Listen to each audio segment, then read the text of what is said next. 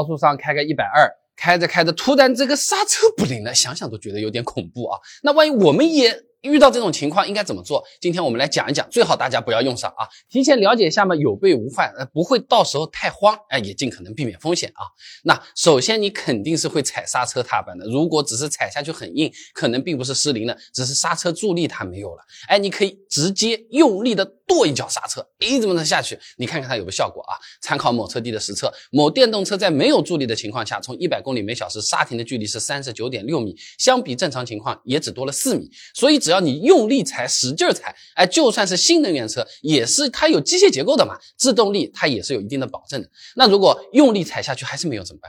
脚踩刹车确实失灵了怎么办？厂家在设计的时候也提前考虑过这个问题了，所以一般都会留一个所谓的后门的。最普遍的紧急制动方式。次。拉手刹，像机械手刹，咯这么一下的啊，拉的时候你不要一下子拉到底，循序渐进的，一点点一点点，慢慢的这么加重，或者一拉一放，一拉一放，不然话后轮锁死了，你谁手刹有 ABS，对不对？那比较新的车子呢，它配备的是电子手刹，没有那么多讲究了，直接拉住不动就可以了，全程都会帮你搞定的。电子手刹里面啊，它已经自动集成了防抱死功能了，在保证不失控的同时，还能提供主动的制动力啊。而且呢，电子手刹它自己也是有备份系统的，正常情况下呢，是靠 ESC 系统来。来制动的四个轮子，它都是会有刹车力的啊。那么 ESC 失效啊，这种情况下，它也可以单独控制后轮上面的 EPB 驻车卡钳来制动，也会动态调整制动力，防止轮胎抱死的。所以失灵的可能性已经是非常非常非常非常的小了啊。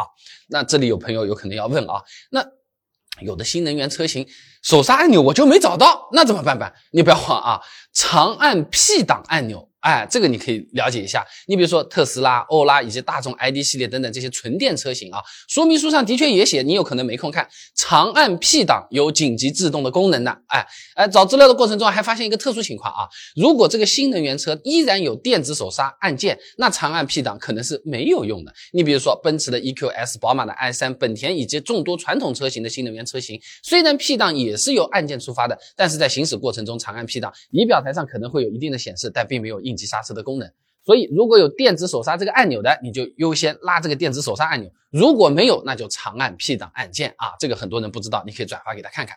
那如果啊，我就说如果真的真的是中头奖了，手刹也没有用了，这个时候要怎么办？怎么样安全的停下来？边上家里人都还坐在那边呢。感兴趣的朋友呢，留言点赞多的话呢，我们专门再讲一下什么都没用的时候，我们到底还能怎么办？像新闻里面啊，它都是报道的电动车刹车失灵多一点。